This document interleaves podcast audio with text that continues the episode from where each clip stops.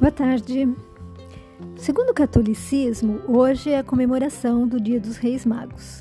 E ela se iniciou no século VIII, quando os três foram santificados pela Igreja Católica. E nos foi ensinado que eles foram conhecer o recém-nascido Jesus, Salvador do mundo, e quem viria nos despertar para a valorização da vida do Espírito. Conta-se que Belchior ofereceu ouro, símbolo da sabedoria universal, representando a realeza de Jesus, considerado rei dos judeus. Baltazar levou mirra, símbolo da pureza e referência ao sacrifício futuro do Cristo e à sua ressurreição. Gaspar, incenso, símbolo da fé, ressaltando a divindade de Cristo, já que era um presente exclusivo aos sacerdotes. Assim, essa data também marca claramente a vida e a vinda de Jesus. Por isso eu escolhi o tema para a reflexão de hoje, chamando Comemorando a Vida. E muitos de nós precisa de um puxão de orelha, já que apenas tem passado pela vida, concorda ou discorda do que lhe acontece e para por aí. Não se esforça em aprender, questionando tudo que vê, lê, vivencia, e dessa forma, deixando que a vida lhe mostre apenas o seu lado meio banal, cansativo, desestimulante. E a maioria das grandes histórias que conhecemos nos apresenta lutas, conquistas, derrotas, resiliência e muita força para entender a vida e poder assim sonhar com seus sonhos mais malucos, sabendo que essa busca constante que traz significado maior aos nossos dias. Essa sede de crescimento, de amadurecimento, entrega, fé. E quando acreditamos que o Espírito é eterno, ah, tudo passa a ter ainda mais importância e valor. Mas ainda assim, muitos se acomodam no status quo vivido e não lutam por uma vida plena. Que não deixemos a depressão nos arrastar. Estejamos atentos antes que isso aconteça. Comecemos por fazer uma relação mental de tudo que possuímos e constataremos que é bem mais do que merecemos, se visto sob o aspecto moral e espiritual em que nos encontramos. E aí nós vamos começar a valorizar tudo o que temos e o que somos. Tracemos planos para o futuro, não inconcebíveis, utópicos, pois senão nós já vamos sair derrotados na largada. Pensemos em sonhos factíveis, que apenas precisam de nosso esforço para se concretizar.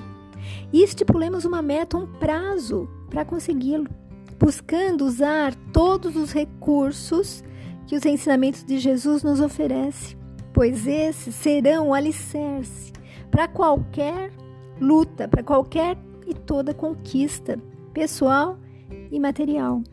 Acredite. E eu encontrei no site da Feparana uma história real, acontecida há alguns anos, que está registrada em foto num site que eu estou colocando lá no Facebook. E segundo o texto, diz o seguinte: abre aspas. Uma fotografia se torna novo estandarte a favor da vida. Há algum tempo, esta manchete ocupou espaço em vários jornais nos Estados Unidos. A imagem foi captada por Paul Harris, que fazia a cobertura fotográfica de uma cirurgia feita dentro do útero materno, para corrigir um problema na espinha de um feto de apenas 21 semanas de gestação. E a foto é realmente espetacular. O fotógrafo conseguiu registrar o exato momento em que o bebê põe a mãozinha para fora da pequena abertura feita pelo médico na placenta e segura num dos seus dedos. A minúscula mão segura firme a ponta do dedo do médico, Joseph Brunner, como se ele quisesse se agarrar à vida com todas as suas forças.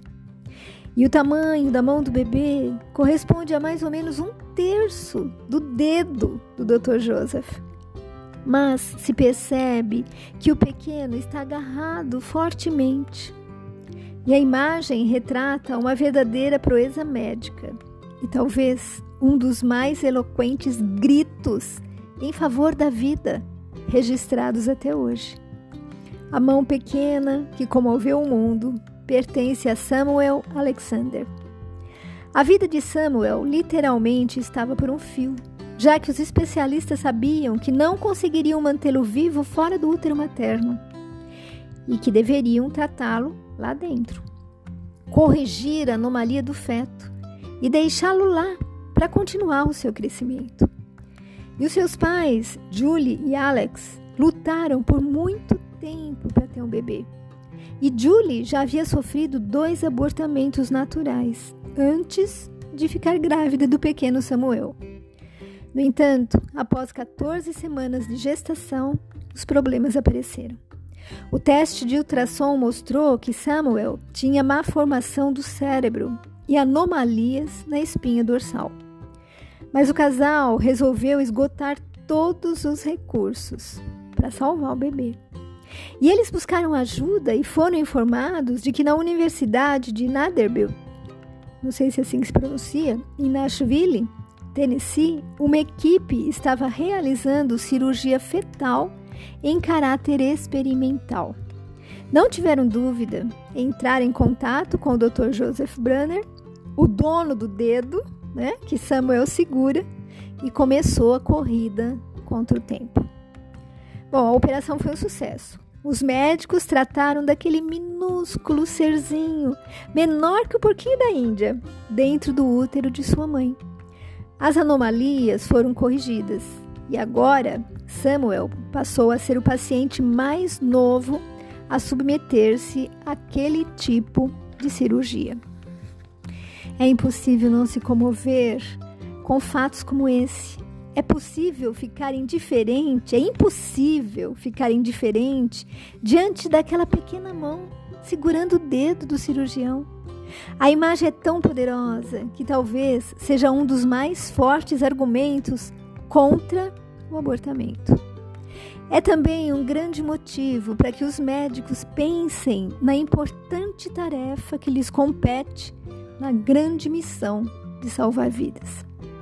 As mãos do Dr. Joseph eram para o pequeno Samuel a única chance.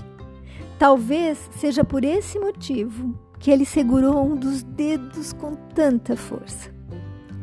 Jesus, o sublime médico das almas, afirmou com a certeza de quem tem autoridade: Vós sois deuses.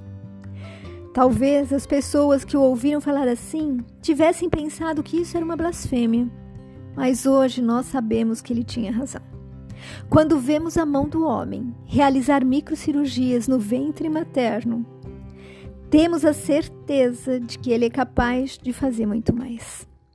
Não duvidamos de que em cada ser humano está depositada uma pequena centelha do Criador, que mais cedo ou mais tarde brilhará, mostrando-se e dando notícias da sua origem divina. Assim, entendemos que as ciências são as mãos de Deus, socorrendo as suas criaturas através das abençoadas mãos dos profissionais sérios. Fecha aspas. Bom, amigos, para mim, essa foto e história mostra o quanto a vida é importante e precisamos entender isso. Toda vida é uma concessão de Deus a cada ser e cada um deles é especial para Deus. Os pais de Samuel também empreenderam sua luta, esgotando todas as possibilidades e recursos para salvar a vida do filho, sem perder a fé ou deixar o desânimo abatê-los, mesmo sabendo do alto risco que a cirurgia trazia. E essa foto, ela virou bandeira para os movimentos contra o aborto, já que só Deus pode subtrair uma vida, de acordo com o que acreditamos. E eu gostaria que todos nós eh, também façamos como esse bebê e seguremos fortemente na mão do Divino Mestre Jesus, considerado médico dos médicos. Está lá em Marcos, versículo 5, é, capítulo 5, versículos 24 e 34, que curou paralíticos, leprosos, cegos do corpo e da alma, endemoniados, etc. Jesus trouxe alívio aos oprimidos e sofredores da terra, com todas as lições que pregou e viveu, com toda a esperança que plantou nos corações. Assim, meu amigo, minha amiga, se você quer ter equilíbrio emocional e físico, busque os médicos da terra. Mas não se esqueça de que a mão de Jesus também está estendida, aguardando a sua. Segure nela. Fique com Deus. Beijos de quem também se preocupa com você.